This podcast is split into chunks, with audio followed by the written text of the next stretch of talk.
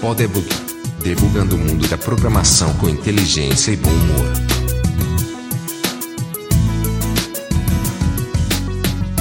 Bem-vindo mais uma vez ao Podebug. Eu sou Marcelo LV Cabral. Eu sou Luiz Borba. Eu sou Saulo Araújo. E eu sou Vladimir César.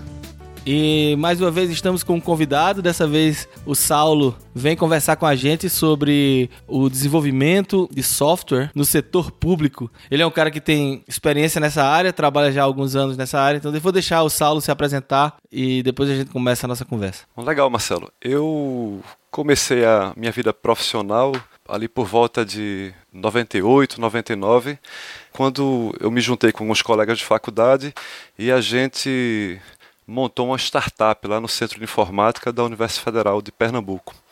É, nessa época o, a, havia um programa do Softex de apoio à, à incubação de empresas.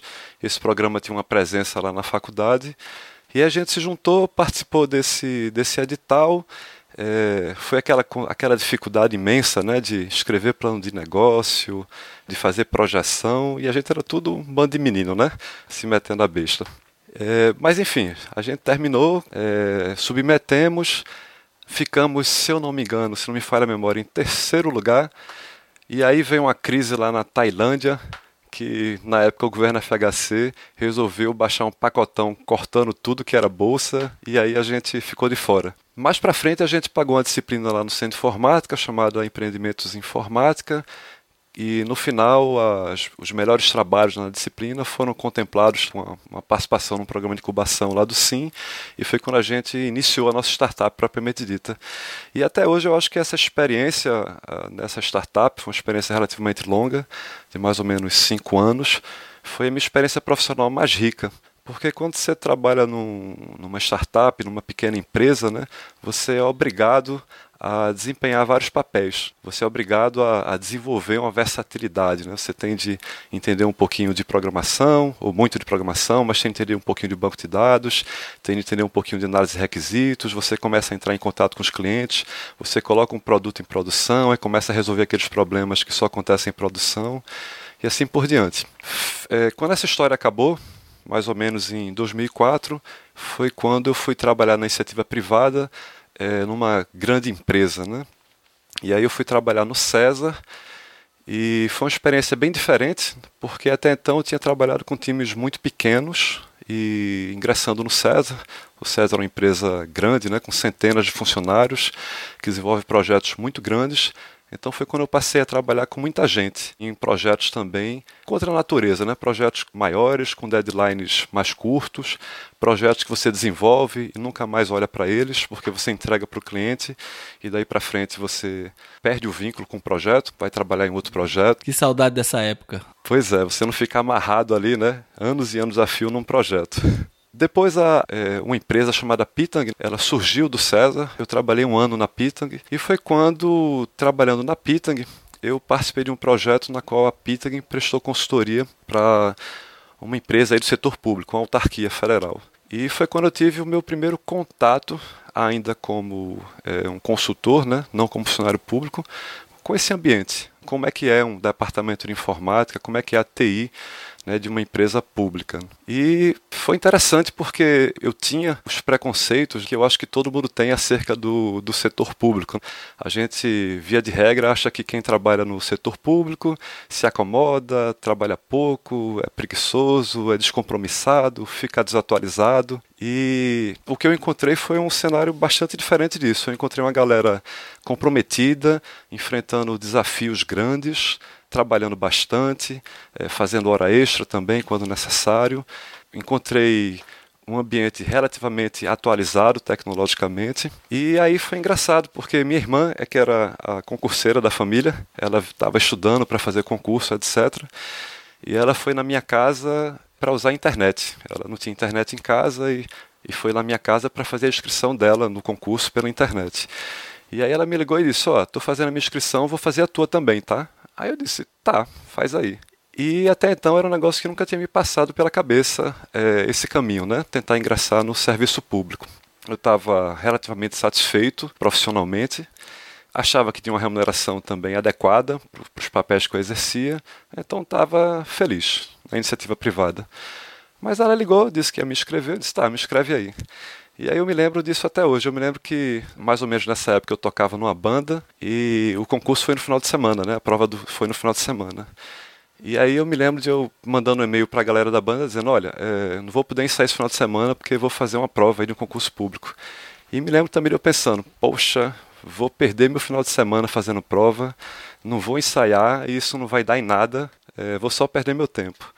Mas terminei aparecendo lá, fazendo a prova, e foi uma sorte incrível de que a prova estava uma prova boa para mim. Assim, o que foi pedido, o que foi cobrado, eram coisas que eu conhecia em função da minha experiência profissional. E esse concurso que eu fiz é, para a localidade que eu, que eu pedi, né, que eu selecionei, tinha 10 vagas, eu fiquei em décimo. e foi assim que eu ingressei no serviço público. Massa, Saulo. É, e a minha primeira pergunta para você é: como é um concurso público? Porque, assim, tua experiência é uma experiência única. Pelo, pelos meus amigos, tem gente que passa anos tentando entrar no, no serviço público. Como você falou, tem até esse, essa alcunha de concurseiros, né? Mas você passou para um concurso na nossa área, né? Desenvolvimento de software, um curso na área de TI. Como é? Eu sei que você tem a experiência de um concurso apenas e passou, mas assim, como é isso? Assim, a prova é mais técnica ou tem muita coisa também de direito? Como é o equilíbrio dos assuntos e, e a profundidade da prova? Eu acho que é, tem, tem duas maneiras assim de você trabalhar com, com TI no serviço público. Você pode tentar ingressar aí num, num órgão, numa empresa pública cuja área fim é tecnologia de informação, o desenvolvimento de software. Então, aqui no Brasil, a gente tem como exemplos desse tipo o SERPRO, a DataPrev, né, são locais onde a área fim daqueles, daquelas empresas é trabalhar com TI, é desenvolver software e assim por diante. E você tem outros órgãos onde TI é uma área meio, e eventualmente esses órgãos fazem seleções para recrutar pessoas especificamente para trabalhar com TI nos seus departamentos de informática, nos seus departamentos de tecnologia da informação. Então, alguns, alguns concursos desse segundo tipo aí que eu me lembro são CGU, eu me lembro que, que já fez concurso recrutando pessoas para trabalhar especificamente com informática, é, Tribunal de Contas, acho que Ministério do Planejamento, Banco Central, é, acho que o Tribunal de Contas aqui do Estado. Então, acho que tem essas duas possibilidades. Acho que vale a pena fazer essa distinção. Você pode tentar entrar num local onde, onde TI né, é uma atividade fim ou é uma atividade meio. Bom, e sobre o ingresso no serviço público? A, a boa notícia é que, de fato, é por concurso. A, esse é um, um, preconceito que, eventualmente, a gente ainda carrega, né? a população ainda carrega, que tem maneiras outras de se entrar no, de se ingressar no serviço público que não sejam um concurso. E eu tenho impressão que isso, de fato, não é verdade. A única maneira de você ingressar no serviço público é via concurso. Um concurso normalmente é composto por diversas provas, né, de diversos assuntos. E aí, dependendo do carro que você está disputando no concurso, certas provas vão ter um peso maior ou um peso menor. Então, no caso do concurso que eu fiz, por exemplo, cai alguma coisa de economia, havia uma prova com questões de direito constitucional é, e havia uma prova especificamente sobre é, desenvolvimento de software. Então, tinha lá uma pergunta lá com um códigozinho Java, perguntando o que é que aquele código fazia. Havia uma questão discursiva, onde você precisava fazer uma modelagem é, e representar ali é, o teu modelo em um ml. Então era uma prova é, que ia é, avaliar realmente teus conhecimentos é, em desenvolvimento de software. E essa prova é que tinha o, o maior peso. Então eu diria o seguinte, que quando você vai aí fazer um concurso para trabalhar com informática, possivelmente você pode até não dar muita atenção para essas outras esses outros assuntos, porque eles tendem a ter um peso muito pequeno e todo mundo tende a errar ou a se dar mal nessas, nessas questões. Né? Porque, via de regra, quem trabalha com informática, até por ter uma grande oferta né, de, de emprego na iniciativa privada, tende a não ser concurseiro. Né? Então está mais ou menos todo mundo ali no mesmo nível. Eu, eu me lembrei que eu já fiz um concurso também faz um tempo, foi um dia desse. Eu fiz um concurso pro Banco do Brasil que minha mãe me obrigou. Que ela disse: Não, você tem que ter um emprego público que é garantido e tal. Aí ela me inscreveu na marra lá no concurso e tudo mais. E eu fiz. Aliás, eu fui até aprovado, mas é, acabou que eu nunca fui chamado. Bom, mas a, é, pelo que eu me lembro, a coisa mais parecida com informática que tinha nesse concurso que eu fiz foi, foi uma prova de datilografia. para você ver como faz pouco tempo. É, o Vladimir, em outros episódios, mencionou que trabalhou no setor público aí no Canadá. Como é que foi essa experiência, Vladimir? E como é o processo de ingresso no, no setor público aí? É, assim, diferentemente do Brasil, não existe não existe assim, o concurso público, na verdade. É, você, você parece muito empresa privada aqui. Então você entra como, como você entraria numa empresa privada. Você apresenta o seu currículo, ele é examinado, há uma entrevista e você começa com sem, sem, sem aquela estabilidade no emprego, né? Na verdade aqui assim é, você trabalha por contrato, né? Então por contrato de um ano, né? E esse contrato é renovado todos os anos. E eu conheci gente que estava trabalhando lá que tinha fazia mais de 10 anos e todo ano esse contrato é renovado sem nunca ser firmado. E você tem pensão, tem férias, tem remuneração é, compatível com a das outras pessoas, só não é um, como eles chamam, um... Efetivo. É, efetivo, exatamente. Assim, não, e não tem um prazo máximo que você pode ficar renovando esse contrato, não? Teoricamente sim, mas na prática não existe. Na prática não existe e você pode ficar renovando esse contrato ano após ano. Então, no meu primeiro emprego com o governo, eu trabalhei para House of Commons, né, que é como se fosse aqui a Câmara dos Deputados, né? E eles tinham, eles têm um departamento que na época era mais ou menos razoavelmente grande, assim, tinha uns 40 pessoas trabalhando e eu fiquei muito impressionado porque eu achava que ia chegar lá e, bom, aqui como é o governo, então vai ser que nem o Brasil, né? Todo mundo meio escorado, ninguém vai né, tá muito interessado em tecnologia, vai ser aquela coisa né, de facinho, e, e não era assim, né? Eu, eu, peguei logo um, um chefe que era super cri-cri, era um cara muito bom, e gostava das coisas muito bem feitas e, e tinha ideia muito, ideias muito boas e tudo. E o chefe do departamento né, era um cara muito, muito bom. Eu ouvi dizer, não sei se é verdade, que ele já, já tinha trabalhado na Microsoft e, e assim, os caras gostavam muito de tecnologia, né? Então, assim, é, foi o único lugar na minha vida que eu trabalhei que eu gostava de ir para as reuniões porque eu gostava de escutar os caras conversarem, né? Eu aprendi muito lá. Só que eu estava lá substituindo uma pessoa que tinha saído do, do uh, maternity leave, né? da licença maternidade. Então eu só fiquei lá por 11 meses. Depois eu fui para outro departamento, que foi pro, fui para o Canada Revenue Agency, que é como se fosse o... Receita Federal. Receita Federal uh, do Brasil. E a minha experiência lá foi totalmente diferente. É exatamente como você imagina que é um, um departamento público. É, o pessoal não muito interessado, tecnologia atrasada, as pessoas não, não, não, gostavam de falar sobre tecnologia, os programas eram não eram tão bem feitos. Então, assim, eu, eu vi os dois lados da, da moeda aqui, né? Tanto, tanto um, um departamento que era, assim, um top o tempo todo, né? As pessoas muito, muito boas, e outro departamento que uh, não se ligava muito para isso, não. Ia lá para trabalhar de 9 a 5.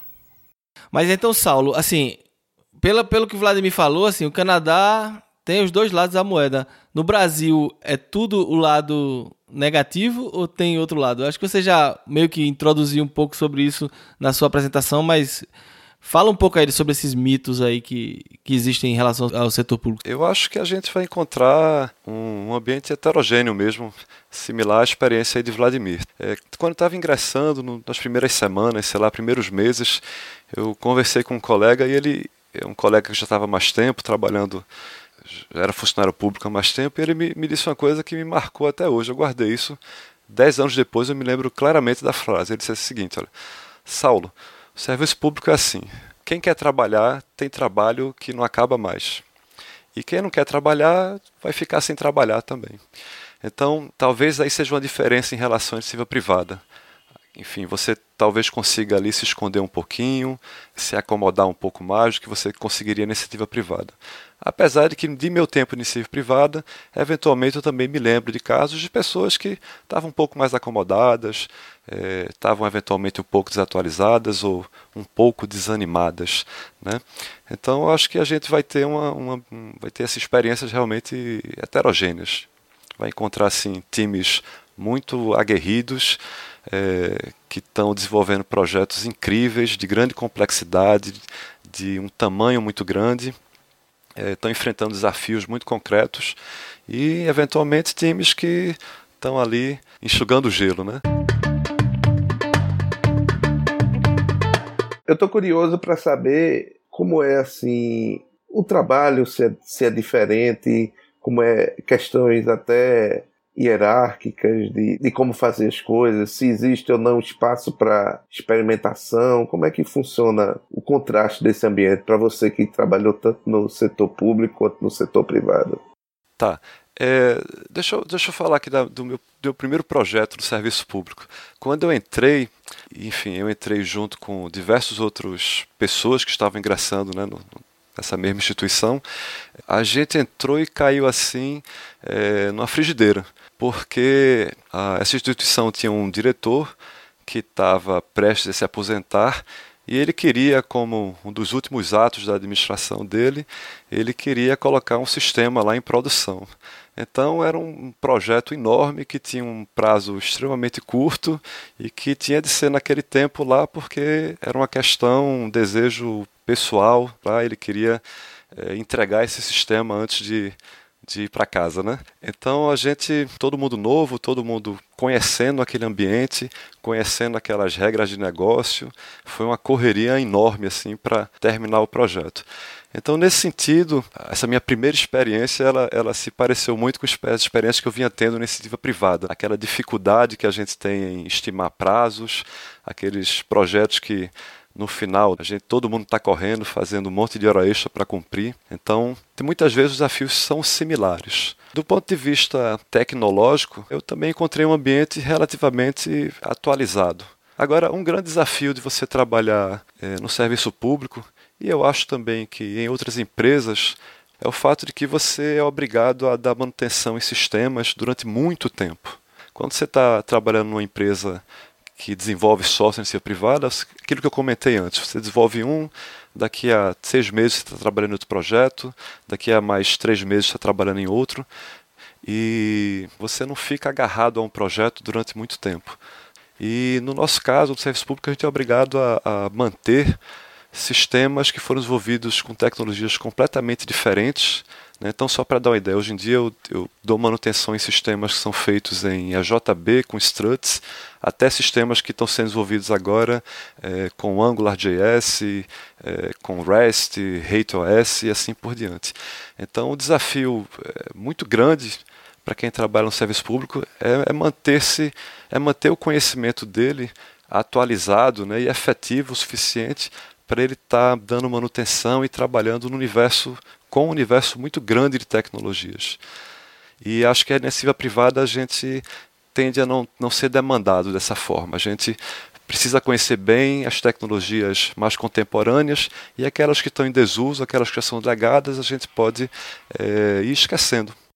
É mais ou menos assim, é porque essa experiência que você teve no serviço privado foi uma experiência especificamente no César ou numa empresa que presta serviços desenvolvendo software para outrem. Mas o meu caso atual, por exemplo, eu trabalho numa empresa que é uma empresa de produto. Então a gente desenvolve software e hardware, mas esse produto é nosso, né? Nós, nós vendemos o produto, mas damos manutenção a ele. Então temos esse mesmo problema que você menciona aí. Por isso que quando você falou isso, eu disse, eu, tenho saudade disso quando eu trabalhava no César, de você se livrar, né? Você bota o filho na rua, ele, ele fica adulto e vai-se embora e você não, não cuida mais dele. Agora eu tô vivendo justamente o contrário. Então eu tenho sistemas legados que eu tenho que dar manutenção, tenho um sistema que eu tô desenvolvendo agora e tem que estar tá pesquisando para o futuro. Então, assim, existe esse mesmo problema na área comercial, vamos dizer assim. Eu acho que Boba fez um, teve um, um viés da pergunta dele que eu acho que você não chegou a responder, que é a questão das pesquisas.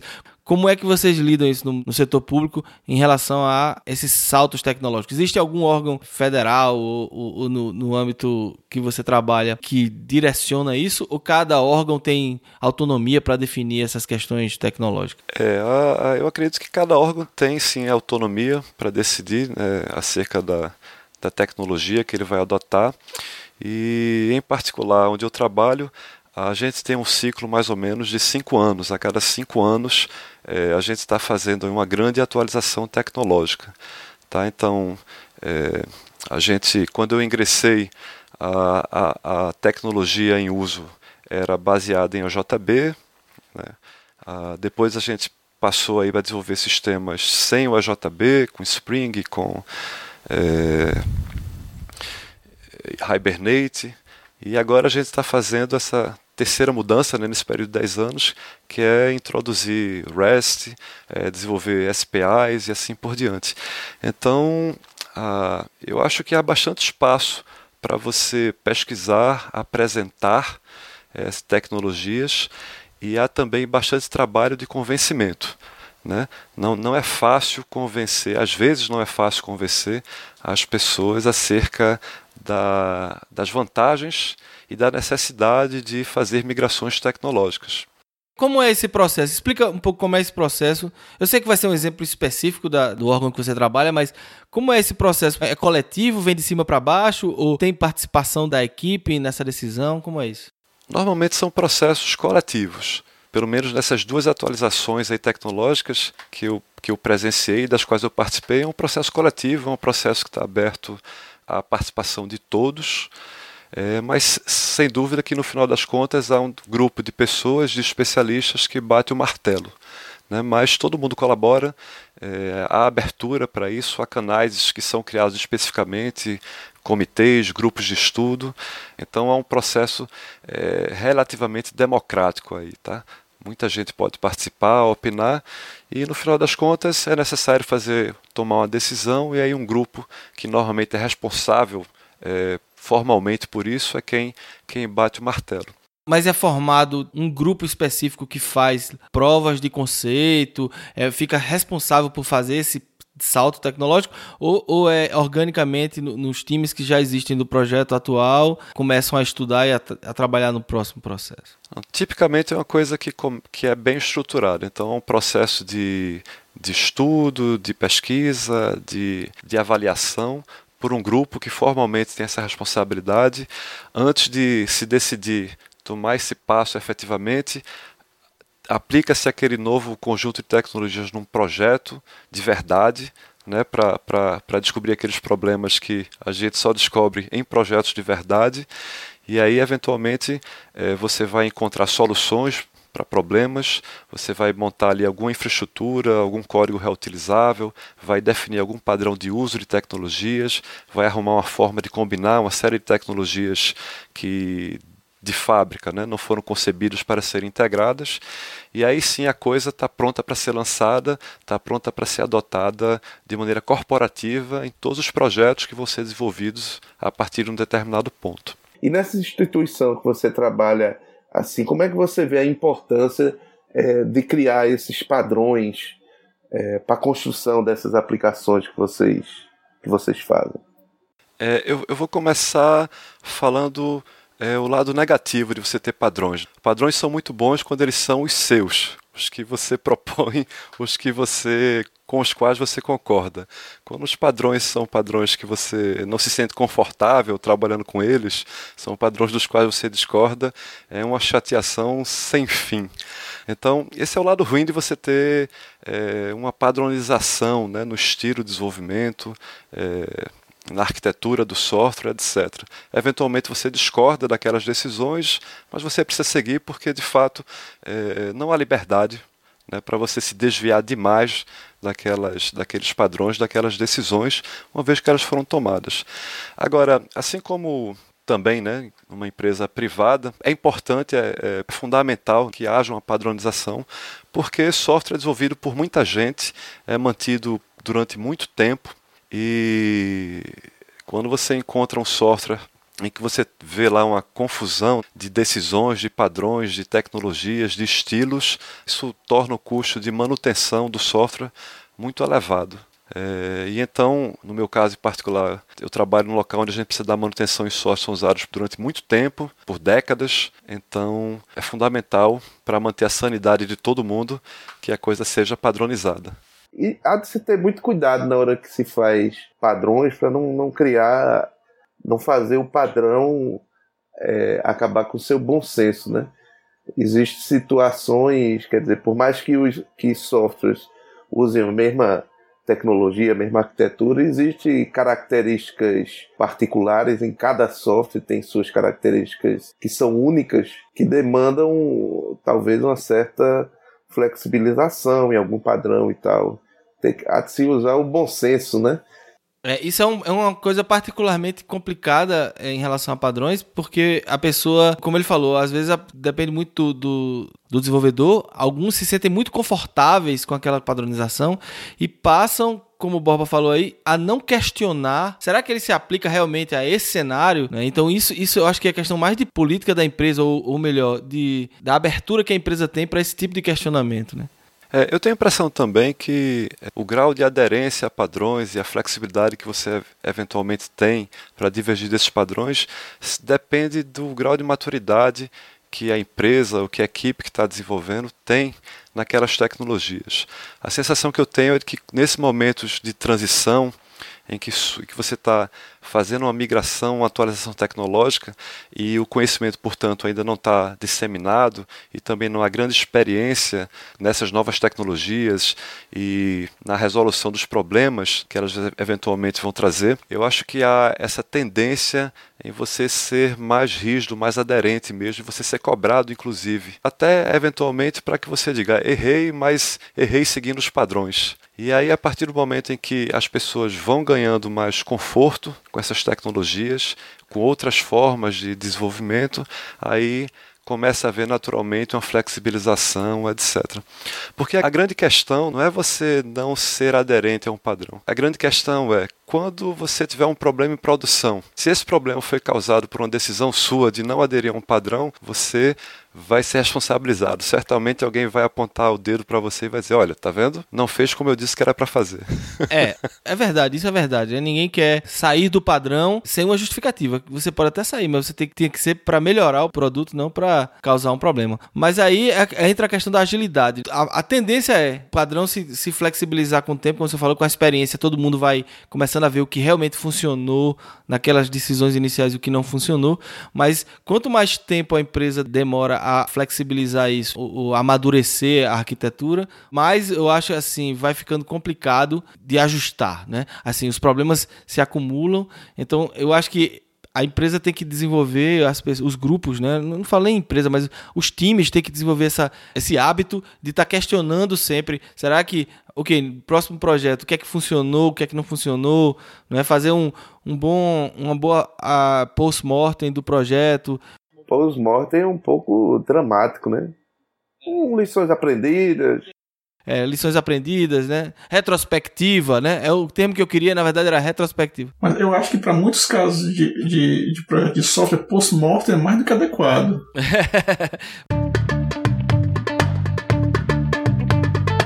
tem essa um outro preconceito em relação ao funcionalismo público é existem processos engessados que estão escritos em algum diário oficial que não permitem, por exemplo, que o órgão se reorganize e utilize processos mais ágeis, como acontece numa startup ou numa, numa empresa privada que tem mais flexibilidade em relação a isso.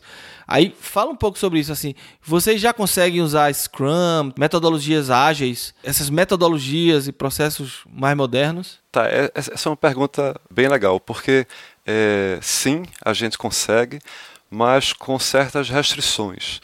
O que acontece é o seguinte: o setor público ele não desenvolve software sozinho, tá? ele desenvolve software com a ajuda do setor privado. Então, certamente, grandes projetos ou muitos projetos são desenvolvidos no setor público são desenvolvidos com servidores e também por empresas privadas que prestam serviço de desenvolvimento. E no Brasil aconteceu uma coisa interessante por iniciativa do TCU. Até alguns anos atrás, a maioria das empresas elas tinham contratos né, com empresas privadas em que você contratava lá perfil profissional. Então, por exemplo, eu preciso ter um cara que é apto a trabalhar com um banco de dados Oracle, tá? Ou então eu preciso ter aqui um, profissional disponível para mim para trabalhar desenvolvendo aplicações em Java com Spring, Hibernate e assim por diante. Então, eram contratos em que você estava efetivamente contratando um pool de horas de determinados é, perfis de profissionais. E o TCU baixou uma instrução normativa recentemente que começou a disciplinar isso aí. O TCU passou a exigir que as empresas do setor público é, contratassem empresas privadas para desenvolver software. Então você não estava contratando um número X de horas de um determinado profissional. Você estava contratando o desenvolvimento de uma funcionalidade que tem um determinado tamanho que é expresso em pontos de função. Tá? Então o que acontece? Para você, você encomendar um determinado desenvolvimento ao setor privado, você precisa primeiro elaborar uma especificação é, que seja completa o suficiente para que um cara que é especialista, pontos de função, que é a unidade de tamanho de software, possa determinar qual o tamanho daquele trabalho, qual o tamanho daquele desenvolvimento. Porque é assim que a empresa privada será remunerada pela empresa pública por conta do desenvolvimento. Então, aí há uma certa tensão, porque as metodologias ágeis, todas elas, né, recomendam o quê? Uma ênfase muito grande em artefatos que são de compreensão de diversos stakeholders, do cliente, do PO, do cara que vai desenvolver e assim por diante.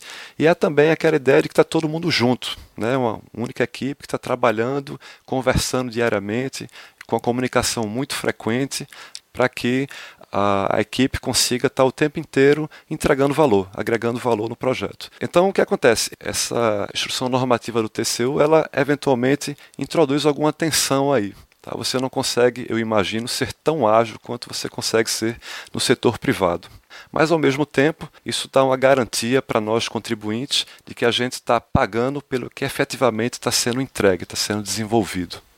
Massa. É, antes de eu contar uma historinha que eu ouvi recentemente, eu queria saber do Vladimir como era isso no Canadá. Assim, existe contratação externa de empresas para realmente colaborar com o time do órgão público? Na tua experiência, isso acontecia? Acontece, acontece, mas geralmente é pontual. Então, existe um projeto, ele ele a deadline dele está chegando, seja a data de entrega do projeto, ou é o novo build, e as coisas não estão andando na velocidade desejada. Então, o que acontece é contrata um contractor, né? Um, uma pessoa externa que vai ajudar naquele, naquele projeto específico. Então, assim, é raro, pelo menos na minha experiência, nunca vi contratar uma empresa que vai colocar 10 funcionários para trabalhar em um projeto. Não, geralmente é um ou dois. E às vezes também para trazer um, um recurso que, que não existe na, na empresa, né?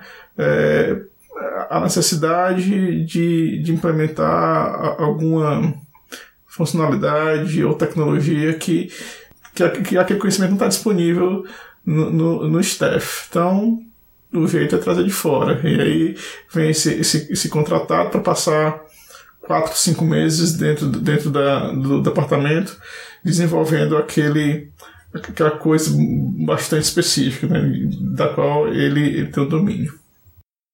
Legal. É, a historinha que eu queria contar é uma historinha que saiu no podcast Reply All, que eu indiquei lá no episódio 4, o de retrocomputação. É, o episódio 34, quem quiser ouvir ele todo tal, eu vou contar só a história de um projeto que aconteceu aqui nos Estados Unidos, pra, só para o pessoal que tem mania de dizer, ah, porque os Estados Unidos é melhor do que o Brasil. Né? Então, aqui nos Estados Unidos existe uma coisa chamada um, um portal do governo federal que é o chamado sam.gov, né? De tio Sam mesmo, né? Foi criado esse portal chamado sam.gov, onde toda a contratação federal americana, né, de, de tudo, né, de todos os contratos, tem que passar por esse portal. Então, se você tem uma empresa, né, e como a gente está falando de desenvolvimento de software, tem uma empresa de desenvolvimento de software e você quer fornecer serviços para o governo federal, você tem que ir nesse site. E a burocracia, né, nesse, nesse episódio lá do, do Reply, eles contam que a burocracia para você conseguir só autorização para começar a apresentar propostas, né? Porque quando sai um RFP, que é a Request for Proposals, né? É o que no Brasil é abertura de uma licitação, né? É o mesmo processo aqui, ele tem um processo similar, e aí a pessoa tem que se cadastrar nesse site, aí ela tem que é, ter um número chamado DUNS, é D-U-N-S, DUNS. Esse número é um número que você tem que se cadastrar em outro site, então tem, tem uma burocracia absurda para você cadastrar-se para poder apresentar uma proposta. E o processo licitatório, né, o processo de, de, de seleção dessas propostas é tão burocrático quanto no Brasil, ou, até mais, pelo que eles descrevem no podcast. E aí, o caso mais recente escandaloso em relação a isso se chama o Obamacare. Isso foi notícia no mundo todo. O Obamacare, ele foi um, um desastre total no lançamento, porque o portal healthcare.gov, que era o portal que foi contratado nesse processo, ele simplesmente não funcionava, né? Ele não aguentou é, a, a, demanda da população dos Estados Unidos, né? E tinha um data X de lançamento que foi agendada. E segundo consta, é, o primeiro teste integrado desse sistema foi feito duas semanas antes do lançamento. Então, qualquer pessoa que tem o um mínimo de experiência em projetos de software sabe que ia dar errado, né? Se o teste ia começar duas semanas antes, vai dar errado, assim. Alguém tinha que ter dito para Obama dizer, ó, não, né? Adia esse negócio. É, é, pior lançar do jeito que tá do que adiar. Mas não foi feito, né? E, e aí agora é história o que aconteceu.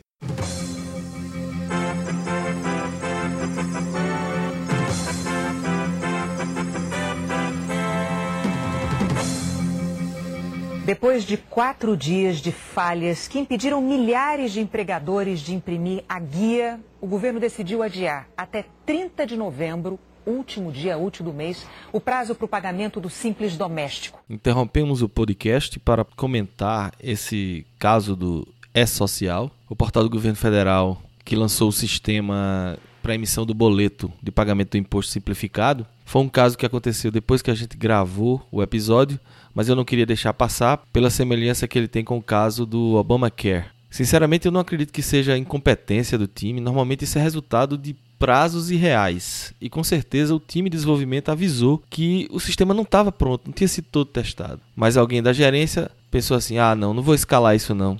A gente tem que cumprir o prazo. E agora certamente o pessoal do time está cantando essa música aqui.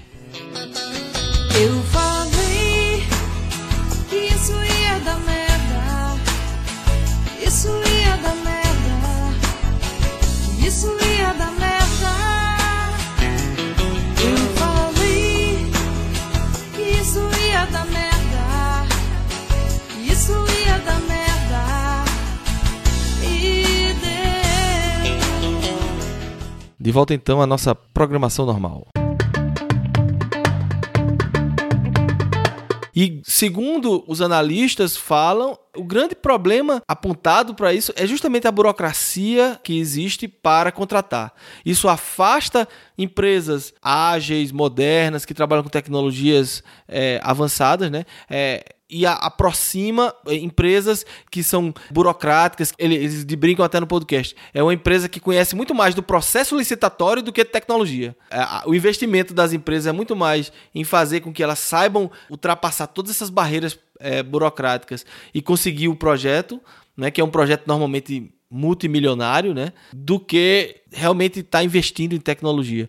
E aí o grande questionamento é, veja, Estados Unidos, o gap que existe entre as empresas de top aqui, como Twitter e Facebook, né, que são as duas maiores redes sociais que tem na casa dos milhões de usuários únicos e ao mesmo tempo usando o sistema, né? quer dizer, esse nível de escalabilidade que é muito maior do que o próprio Estados Unidos, né? Você tem isso aqui dentro e o, e o serviço público tá pior do que o Brasil pela descrição que eles fizeram aqui. Então, antes da turma no Brasil ficar falando tão bem assim dos Estados Unidos, o serviço público ele enfrenta problemas similares em todo o mundo, né? E a criatividade dos times e a, a, o esforço das equipes é que vai fazer essa diferença. Saulo, eu tinha uma pergunta para fazer para você. Você comentou que alguém, um amigo seu, disse que é, no serviço público, se você quiser trabalhar, tem muito trabalho. Se você não quiser trabalhar, dá seu jeito. Tem como você não trabalhar, né? Então, assim, isso obviamente afeta as relações interpessoais entre os que querem trabalhar e os que não querem trabalhar. Né? Você acha que há uma diferença nessas relações interpessoais na iniciativa privada e no setor público? Cara, eu, eu acho que é, é, mais difícil né, você permanecer por muito tempo na iniciativa privada com uma atitude não tão proativa quanto você poderia ter.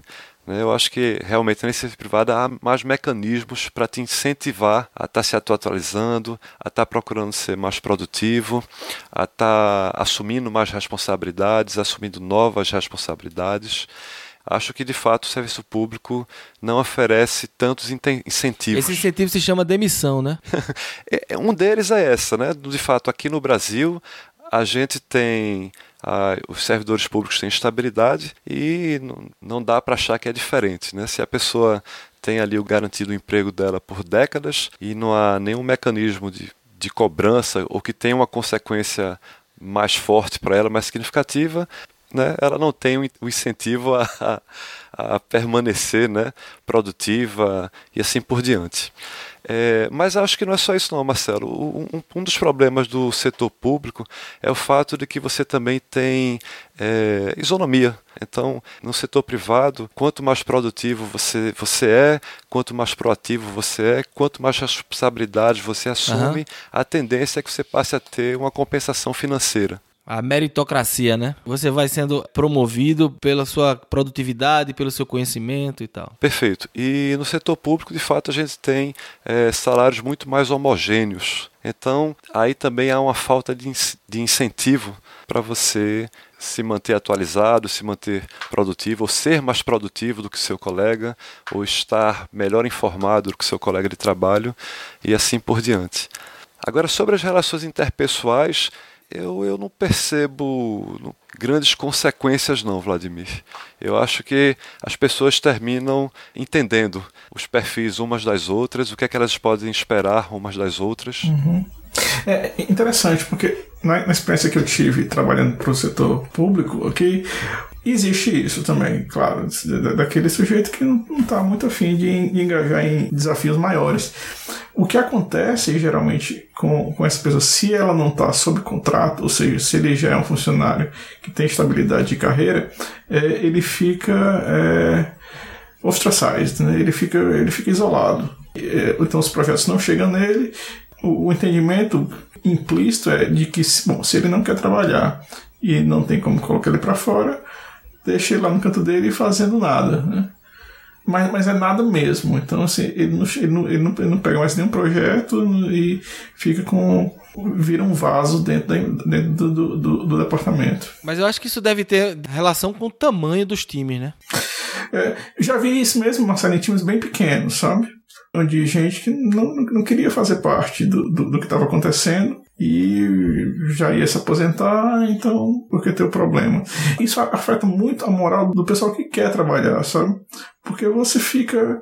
É, assim, existe aqui também, como setor público, isonomia de, de, de, salário. Então é, é estranho você, você, você saber que alguém não, não quer trabalhar e recebe a mesma coisa que você que está querendo. Sabe? Eu, eu vi isso afetar bastante os times.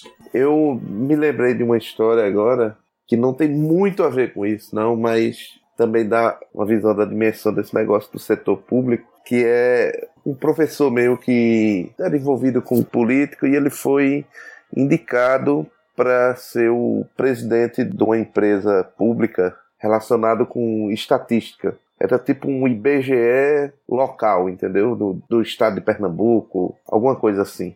E aí ele foi, né? E quando ele assumiu a, a presidência, porque um pouco antes tinha sido feita a regulamentação da profissão de estatístico. E você sabe que toda vez que tem uma regulamentação, ele pega aquele pessoal que já trabalha com aquilo há algum tempo e dá a oportunidade deles conseguirem se regularizar mesmo sem ter feito a, a universidade, né? Ele prova que trabalhou tantos anos com aquele negócio e aí consegue um diploma uma coisa que equivale um equivalente a um diploma, como se ele tivesse cursado para continuar exercendo a profissão. E aí na hora que saiu essa regulamentação, aí todo mundo que trabalhava lá nessa, nessa empresa pública, né, eles todos pediram. E aí no dia que esse professor meu assumiu, veio um, um, um zelador lá, um, um, cara que fazia a limpeza do, do, da empresa, tudo, pediu para falar com ele. Pois não, você tem que. Olha, doutor, que o senhor está chegando aqui agora. Tá vendo esse papel aqui? E mostrou que ele tinha um, ele era um estatístico. Aí ele disse assim: Mas pelo amor de Deus, ó, eu tenho esse negócio aqui, porque na hora que o pessoal foi tudo pediu, aí pediram por mim também. Mas eu não sei nada desse negócio, não. Meu negócio aqui é varrer o chão, passar o pano, lavar o banheiro. Então, por favor, não me mande fazer nenhum trabalho desse negócio aqui, não, que eu não sei fazer. Ai, ai. É, tem gente que vira até presidente.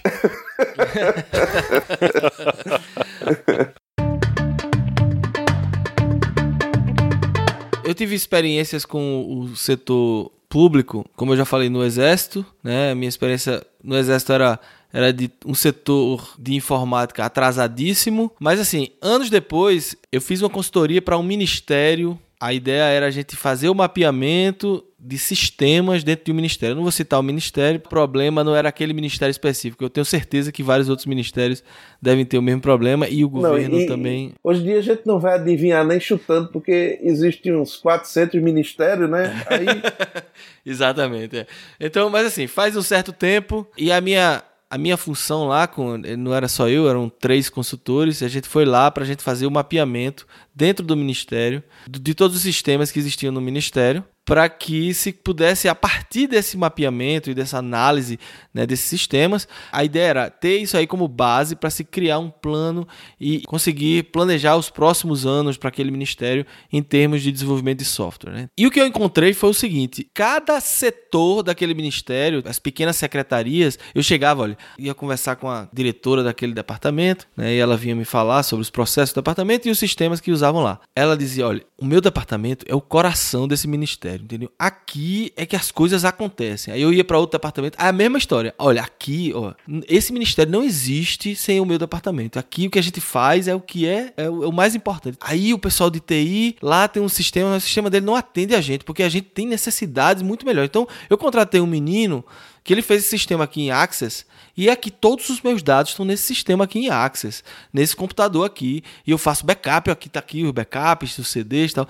E assim, eu comecei a me assustar. A cada andar que eu andava lá no ministério, a gente começou a ficar maluco. A gente tava esperando, não, a gente vai, a gente vai ter uma reunião com o pessoal de TI, eles vão falar do sistema pra gente, a gente vai nas, nos departamentos e mapeia o que é que eles usam dos sistemas e tal. Não, era um caos absurdo, incrível a guerra entre departamentos, pessoas que falavam mal do outro departamento e o pessoal de TI boicotando a gente porque eles estavam com medo da gente mostrar que eles não dominavam o TI do ministério. Era aquele medo de da gente expor o departamento de TI. Então o cara ficou monitorando tudo que a gente fazia. A gente foi expulso um dia porque a gente botou o Wireshark na rede lá. O cara que era o cara de TI do time, eu era o cara de sistemas, mas tinha um cara de TI. Aí o cara ligou no laptop, botou o Wireshark só por curiosidade. O cara expulsou a gente da sala e proibiu a gente ligar qualquer device na, na rede.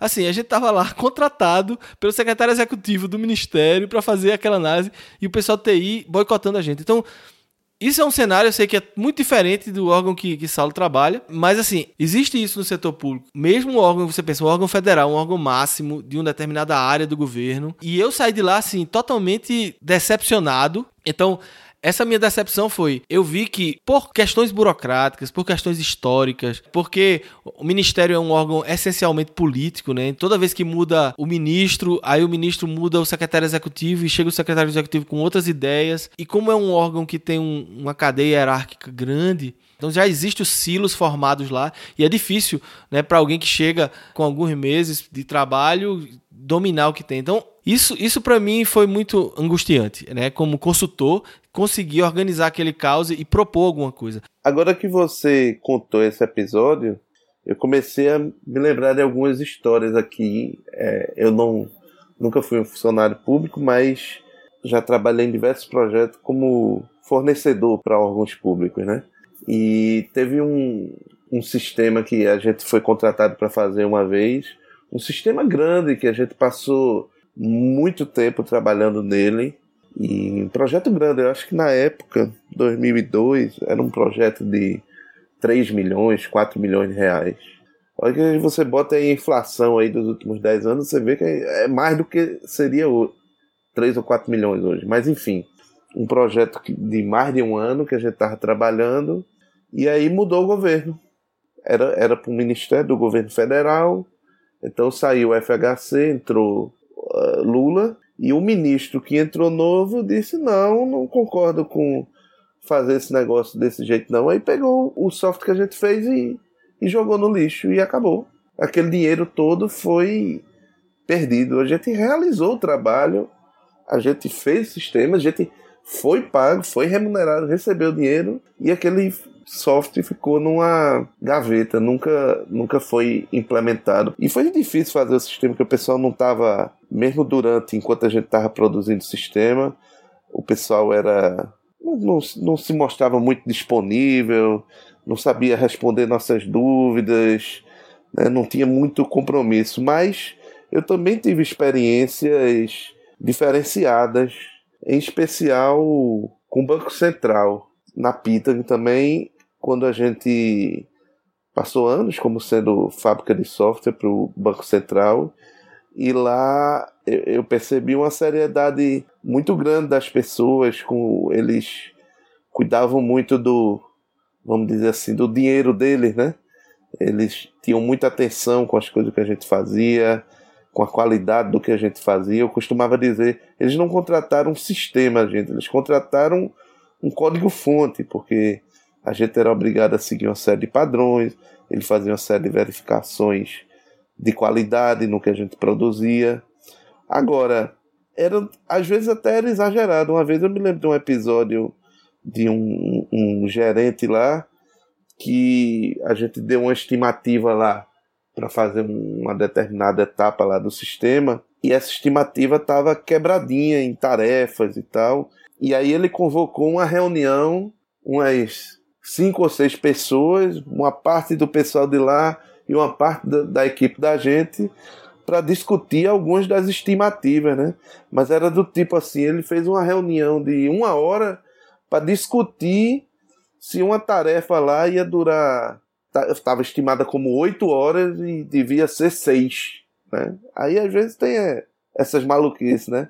Agora eu, eu vejo do lado do lado positivo, assim, ele tá tão preocupado em garantir, em fazer aquele negócio direito, né? Em ver se, se aquele dinheiro está sendo bem empregado e tal, que às vezes até peca pelo exagero, né?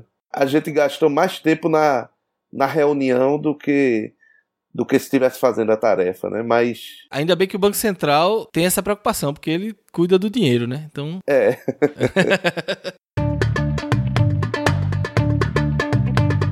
Para finalizar aqui, eu, eu acho que seria interessante. Existem várias iniciativas de várias instâncias do governo. É, em particular, em 2013, quando eu, a última vez que eu fui aí no Brasil, eu fui dar uma palestra no na Campus Party Recife e durante o evento eu até encontrei o Borba lá. O Borba estava como jurado de um hackathon que estava acontecendo durante a Campus Party. E era justamente a prefeitura de Recife estava abrindo os dados da prefeitura, né, através do da Imprel, que é a empresa de tecnologia de Recife, e foi um desafio para o pessoal lá usar esses dados e criar apps, criar aplicações durante o evento. Como é que tu vê isso? Existe existe esse, realmente essa tendência de transparência de abertura de dados para que a, a comunidade também ajude o, o setor público a oferecer mais à população né, que está pagando os impostos, extrair melhor conteúdo desses dados que, que o governo detém? É, eu acho que é, sobre esse tema de, de dados abertos, né, é, vale a pena a gente fazer uma distinção entre a iniciativa de governo eletrônico e a, as iniciativas de dados abertos, de Open Data. Né? Então, é, eu acho que assim até mais ou menos 2010 né, com, com boom de internet, a ênfase muito grande, a ênfase maior era, era na ideia de governo eletrônico. Né? O governo começar a disponibilizar através da internet é, a possibilidade dos cidadãos requererem serviços, terem acesso a informações e assim por diante. É, mas dentro dessa visão de governo eletrônico, ah, caberia ao próprio governo desenvolver os sistemas que processariam uma massa de dados e a partir dessa massa de dados gerariam alguma informação é, de interesse do cidadão. Né? É, e é, essa é uma visão que é, que é difícil, é uma visão que, que exige muito do, do governo, né? porque o governo vai ter de desenvolver muitos sistemas né? para poder oferecer é, né, um acesso pela internet a uma miríade de serviços e informações que, que os governos, nas diferentes escalas, né, têm a oferecer. A iniciativa de Open Data me parece uma iniciativa um pouquinho diferente, né? porque aí, a, a, no lugar do governo oferecer um sistema, né? desenvolver um sistema que processa uma massa de dados e entrega informação para para o cidadão, a ideia é que o governo passe a disponibilizar esses dados. Né? E a iniciativa privada, ela sim é que vai é, desenvolver um sistema de informação que vai processar aqueles dados e oferecer a informação né, é, calculada, computada a partir daqueles dados para o cidadão. É, isso é mais interessante, me parece, essa iniciativa de Open Data do que a iniciativa anterior do governo eletrônico. Primeiro, porque é, é uma iniciativa que de fato é a iniciativa que de fato vai trazer transparência, né? Porque, bom, é, tudo bem, tem um sistema lá do governo que está processando um monte de informação, um monte de dado e eventualmente gerando informação. Mas quem garante que aquela, aquela informação está correta, que ela foi calculada corretamente, né? que não existe ali uma regra de negócio estranha no meio do, do sistema? Tá? Ou às vezes não é nem. Eu não, eu não considero nem a questão da fraude, mas às vezes é. Eu vou fazer um relatório que vai. É, a forma como eu vou botar a métrica, a métrica vai ser uma métrica que vai me beneficiar, vai mostrar, me mostrar como um, um governo melhor e, e, eu vou dar menos pontos para aspectos que não me interessam, ou até esconder, né? Mas assim, eu não preciso nem fraudar, né? Basta a forma como eu. Interpretar de forma isso. diferente. É, a gente pode. É, uma mesma massa de dados, né? A gente pode olhar ela de diversas formas formas. Acho que, que, que é isso que você está falando, né? A gente pode ter várias perspectivas. É, voltando a esse contraste entre governo eletrônico e dados abertos, é muito difícil para o governo é, desenvolver um sistema que ofereça todas essas visões, porque pode ser até que a gente que está lá no governo em nenhum momento passou pela nossa cabeça olhar para aquela massa de dados né, em busca de uma determinada informação ou com um determinado viés. Então, acho que a iniciativa de dados abertos, ela de fato, tá, ela vai trazer transparência para o governo né, ou para as ações do governo. E existe a questão custo também, né? Às vezes a quantidade de dados, é, a exploração desses dados é, é muito custosa. Não tem, não tem orçamento que vá cobrir isso. Então, abrir para iniciativa privada ajuda isso também, né? É, Borba, tu lembra algum daqueles projetos, daquele hackathon? Eu me lembro de um que foi o que eu acompanhei contigo lá, que é aquele que o pessoal, é, usando os dados da prefeitura de parques da cidade, eles integraram, fizeram um app que integrava com o Google Maps, né? Com aquele Street View do Google Maps, e o cara escolhia um parque. Ah, eu quero ver esse parque. E aí o. Aí já dava uma geral no parque. É, ele dava geral no parque usando o acelerômetro do celular. Então o cara tipo uma pequena realidade virtual. O cara movia o celular e era como se você estivesse lá no lugar, com uma janelinha para aquele lugar, né? Ele, era bem interessante e, e, os caras fizeram isso em dois, três dias lá do, do, do evento. Inclusive, esse pessoal, a gente é, saindo dali, é um pessoal que faz parte de um grupo de pesquisa lá da UFPE, é o Voxar Labs, que faz pesquisa em cima de realidade aumentada, né? E a gente, lá do César, fizemos umas parcerias, uns projetos juntos, foi bem interessante. Inclusive, eles recentemente, recentemente mesmo, faz umas duas semanas atrás, eles ganharam um primeiro lugar aí num, no maior prêmio que tem aí da I3E de, de realidade aumentada, um prêmio mundial aí. Legal, legal. Tipo uma Copa do Mundo da realidade aumentada. Agora eu me lembrei de uma coisa que eu vi que eu achei muito legal, muito interessante, muito valiosa, que uma vez gente teve um, um foi conversar com um conselheiro de um tribunal de contas e ele mostrou pra gente o que eles tinham lá e o que, é que eles usavam nas análises de dados.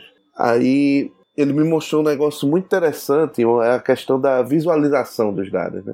Ele estava mostrando pra gente dados relacionados ao gasto com educação em municípios. Ele agrupou um conjunto de municípios na consulta que ele fez e disse: esses municípios estão numa mesma região geográfica, que tem as mesmas coisas de dificuldade, são municípios do mesmo porte, de porte semelhante. E aí ele botou lá um, mostrou para gente um gráfico que era um, gerava uma animação onde cada município era uma bolinha ele dava um play lá e a animação mostrava os gastos com educação ao longo do tempo. E aí você observava que as bolinhas andavam mais ou menos juntinhas, seja subindo, no caso de naquele mês ou naquele ano as despesas com a educação foi aumentando ou diminuindo. As bolas andavam mais ou menos junto, que é um resultado esperado. Aí tinha uma bola que representava um município lá que estava completamente maluco, um comportamento completamente diferente é, de todas as outras, né? Aí ele disse assim: tá vendo isso aqui? Tá vendo essa bolinha doida aqui? Isso aqui é roubo. E da mesma forma que eles mesmos, até porque têm experiência, são auditores, vivem disso tudo, conseguiram idealizar lá uma análise para identificar esses, esse comportamento anormal de um para o outro, que é, é, certamente a partir daquele, daquela bolinha saltitante lá ele vai vai saber que ele deve investir mais tempo, olhar com mais atenção aquelas contas daquela cidade que provavelmente vão estar erradas. Mas vai ter safadeza ali. Então veja o quanto a gente pode fazer se tivesse todo mundo aqui quebrando a cabeça Exato. junto com esses dados que já estão abertos, né? O quanto a gente não poderia ajudar a diminuir essa questão da, da corrupção, pelo menos ajudar a pegar os cabas. Para dar um contexto dessa questão aqui nos Estados Unidos, existem aqui nos Estados Unidos esse, conceito de dados abertos já há, há bastante tempo, né? Então, existem algumas áreas aqui que, é, por lei, eles são obrigados a abrir. E eu queria mostrar dois aspectos. Um é a própria imprensa. A imprensa americana, ela contrata times de desenvolvimento de software e de análise de dados de Big Data para analisar esses dados abertos e encontrar problemas e fazer infográficos tal. Mas também tem um outro lado que ninguém falou aqui, nem o Saulo, nem, nem tu, Borba, mas que é interessante é, é que gera negócios mesmo. Existe um, um, site que é o maior site de. um dos maiores, eu não sei se ele ainda é o maior, mas é, é, é um dos mais famosos, é o Zillow. O Zillow é um site de imobiliária, do mercado imobiliário. Nele você consegue ver as casas que estão para vender e para alugar. Nos Estados Unidos, essa informação ela é dado aberto, ou seja, por causa da questão dos impostos, né, de, de, das transações imobiliárias, para evitar lavagem de dinheiro e toda essa questão, né, então esses dados são abertos. Então o que acontece? Muitas empresas, muitas empresas de software criaram softwares, portais, em que eles pegam esse dado e transformam num produto. Então o Zillow, se souber o endereço de alguém nos Estados Unidos, você pega, coloca lá no Zillow e você sabe quando a casa foi construída, ela foi vendida por tanto, depois ela passou para outra pessoa, foi vendida por tanto. Então você vê a casa valorizando, desvalorizando valorizando. E aí ele, eles pegam e, integram com outro dado aberto, que é o dado da segurança pública, que também é aberto aqui. Então você sabe, ah, nesse, nessa vizinhança aqui, nesse CEP, ano passado teve tantos casos de arrombamento, tantos assaltos à mão armada, o que aconteceu aqui nessa região. E aí você cruza esses dados e dá um produto para o mercado em que você está pegando dados públicos, então você está prestando um serviço público, mas ao mesmo tempo também está é, fomentando o, o próprio mercado. É bom para a economia também que você está criando novas oportunidades de emprego, de negócios. É, de fato a gente tende a pensar só nessas iniciativas de Open Data como iniciativas que podem nos levar a um controle maior do Estado, através da transparência dos dados, etc. Mas sem dúvida, o fato de dados estarem disponíveis permite que pessoas criativas usem esses dados de maneira a criar riqueza mesmo, criar novos negócios, como tu exemplo ficou aí. Eu acho que a gente cobriu aí um, um, um bocado de assunto nessa área, é uma, uma, área bem, bem grande e complexa. A gente também tocou em realidades bem é, é uma micro-realidade, né? As experiências de cada um de nós aqui, nas instituições que a gente teve algum acesso, né? Assim, a mesma forma, o Vladimir com certeza não conhece todo o funcionalismo público do Canadá, ele teve acesso às empresas que ele trabalhou e, e muito menos eu e Borba, porque a gente só prestou serviço, basicamente. Mas, assim, eu acho que deu para dar uma ideia do, das dificuldades, que as dificuldades são globais, né? Onde existe o, funcionalismo público, geralmente existe problemas similares, a questão é mais como cada governo lida com isso e, e, evolui. E a gente vê que até países de primeiro mundo, líderes como os Estados Unidos, às vezes estão mais atrasados do que o Brasil em alguns aspectos do funcionalismo público. Valeu aí, Saulo, pela participação. Com certeza o Saulo vai voltar outras vezes para falar de assuntos mais técnicos, porque ele é um cara bom demais nessa área. E diz aí tuas palavras finais aí sobre esse assunto, Saulo. É, Marcelo, é, eu acho que a gente conversou tanto que eu não tenho muito mais a dizer sobre desenvolvimento de software no serviço público. Eu acho que a gente enfrenta, como você comentou, desafios similares. Acho que eles são um pouco agravados pela burocracia que existe no serviço público. mas é, diferentemente dos preconceitos que a gente é, que a gente costuma ter, né, a gente encontra muita gente é, se aplicando diariamente para vencer esses desafios e oferecer um bom serviço e ser eficiente. É, eu quero agradecer a, a, a participação no, no Podebug, já me tornei fã do programa e quero parabenizar Borba, Vladimir e Marcelo pela iniciativa em criar esse podcast. Espero ouvir muitos episódios daqui para frente. Então a gente vai para a dica da semana e o Saulo, como convidado, faça as honras aí de iniciar com a sua dica. Eu vou abusar aqui da, da hospitalidade de vocês e vou dar duas dicas da semana. A primeira é uma dica pop. Eu quero recomendar um podcast do qual sou fã, o Rapadura Cast. É um podcast sobre cinema, com episódios super divertidos. Tem um histórico enorme aí de episódios, mais de 400. Vale a pena conferir. E quero também dar uma dica tecnológica. É, eu estou começando a, a mexer com uma linguagem que está sendo desenvolvida pela Microsoft, chama-se TypeScript, é um JavaScript acrescido de um sistema de tipos. É uma linguagem bastante interessante, com algumas, alguns aspectos sofisticados e, e, e, de, e não deixa de ser uma novidade. É uma linguagem que tem um sistema de tipos opcional, como Dart, como Hack. Né? E é uma linguagem também que tem inferência de tipos. Então, Borba, que está é, tá começando a se interessar por programação funcional, sugiro que ele dê uma checada em TypeScript. Massa. Legal. Já que você falou da Microsoft, meu, minha dica vai ser também da Microsoft. É, e não há patrocínio, não estamos ganhando dinheiro da Microsoft. Mas é, eu queria indicar. Mas não recusaremos Microsoft... se, ela, se ela quiser nos dar. Com certeza. Meus colegas que trabalham na Microsoft, se estiverem ouvindo aí, Pois bem, a minha, a minha dica é o Microsoft Virtual Academy. Muita gente pensa em fazer certificação da Microsoft, outras pessoas simplesmente começaram a trabalhar numa empresa que usa tecnologias da Microsoft e na universidade só deram Java ou alguma outra linguagem que não é alinhada com, com as, as, linguagens e, e, plataformas da Microsoft.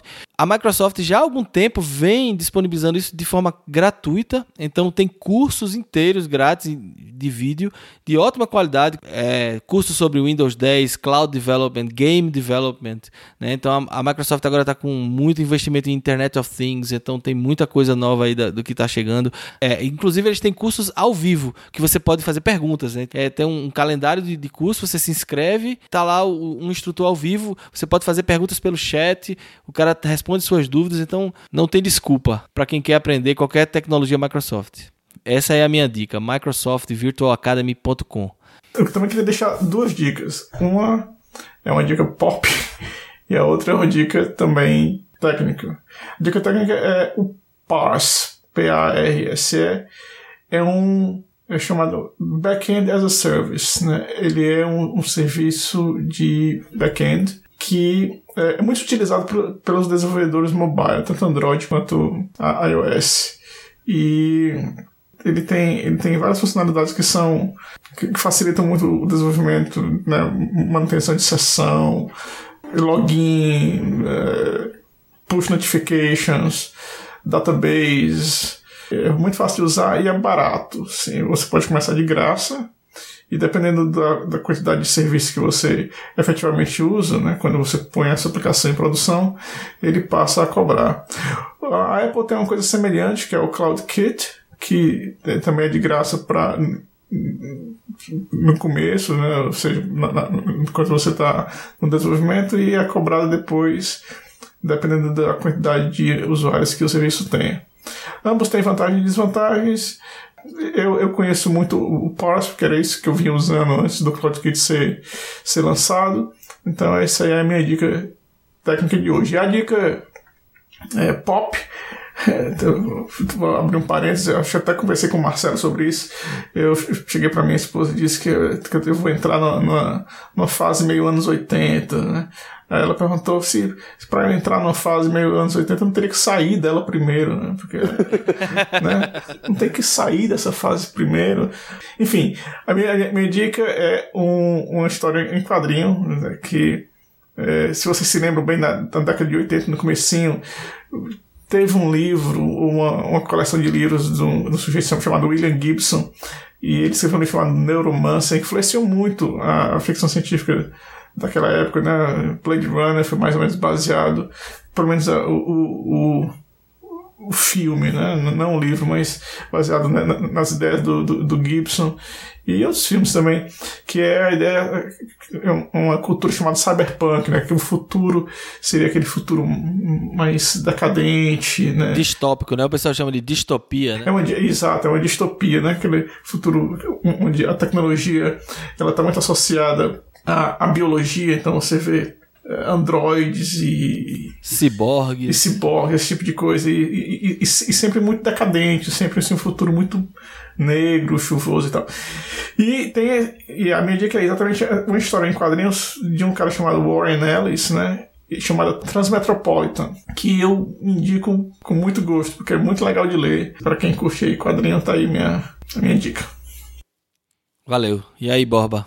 Bom, aí vocês sabem que, até pelos outros programas, eu faço um esforço muito grande para trazer minha dica mais associado ao tema possível, né? E aí, hoje a, a minha dica é como chutar certo em provas de concurso. Então, um princípio fundamental que você tem que ter na sua cabeça é a eliminação. Se você tem uma prova que você tem alternativas, então você imagina, cinco alternativas, você tem 20% de chance em cada uma. Então se você conseguir encontrar alguma razão para eliminar uma, você já aumenta a sua chance para 25%.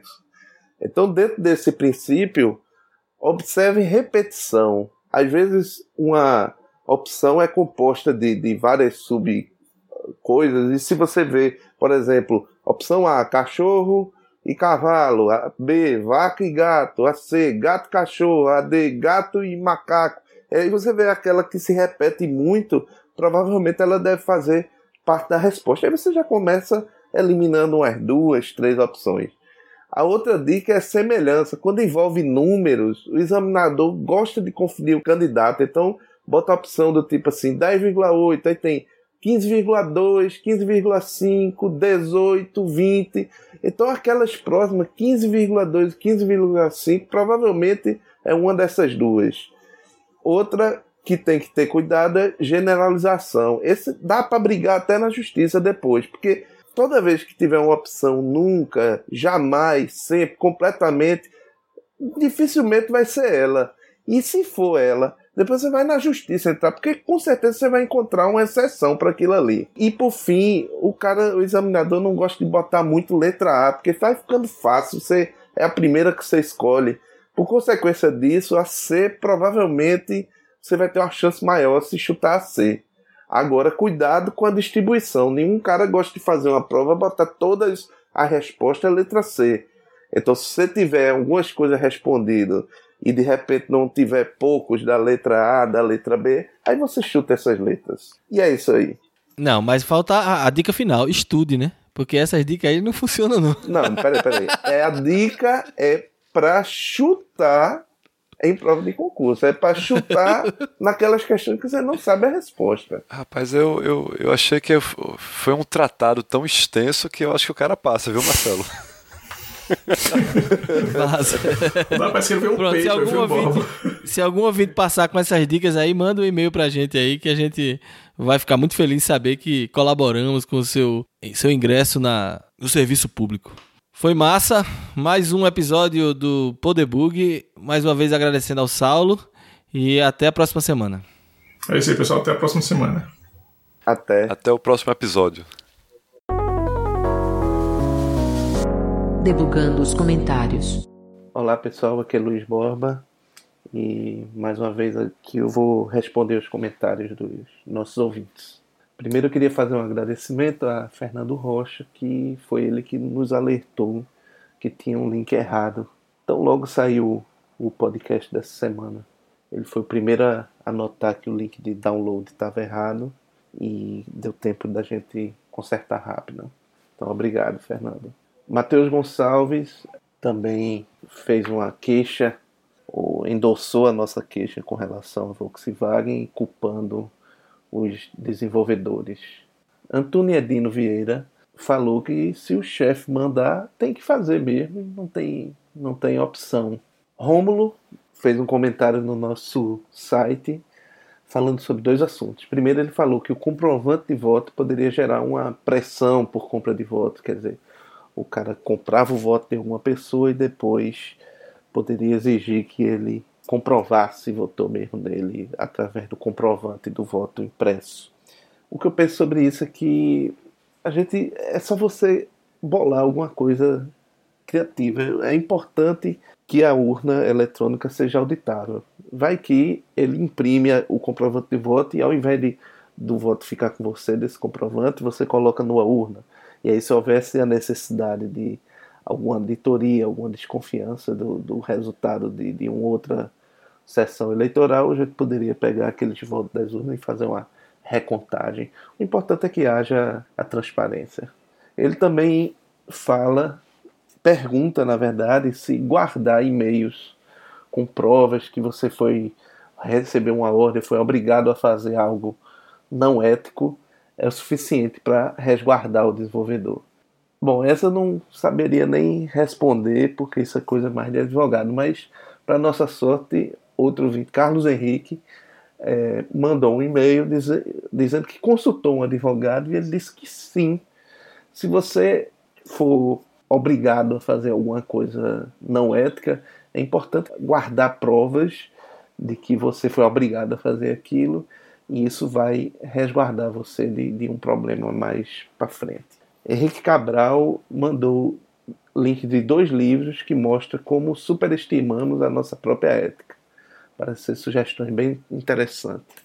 E Alessandro Melo sugere que penas podem ser aplicadas usando o Código Penal atual, quer dizer, fazendo uma analogia. Né? Se você faz uma coisa no, no software que é análogo a uma falsidade ideológica, você podia usar o Código Penal com relação à falsidade ideológica para poder processar aquela pessoa. Bom, e além disso, é, a gente quer deixar também um agradecimento a André Noel, Débora Martins, Jorge Chaves e Antônio Filho, todos eles mandaram comentários elogiosos pra gente. É isso aí e já sabe, né?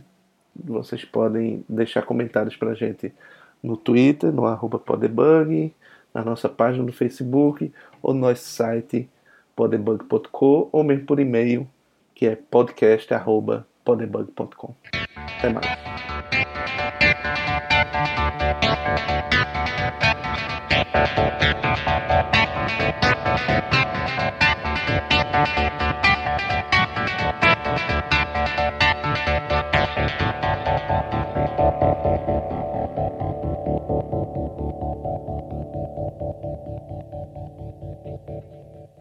Vocês já conseguem usar Scrum, tecnologias, é, metodologias ágeis no, no, no mercado é. público? É. Porra, mercado público não, porra. Vou comprar fe...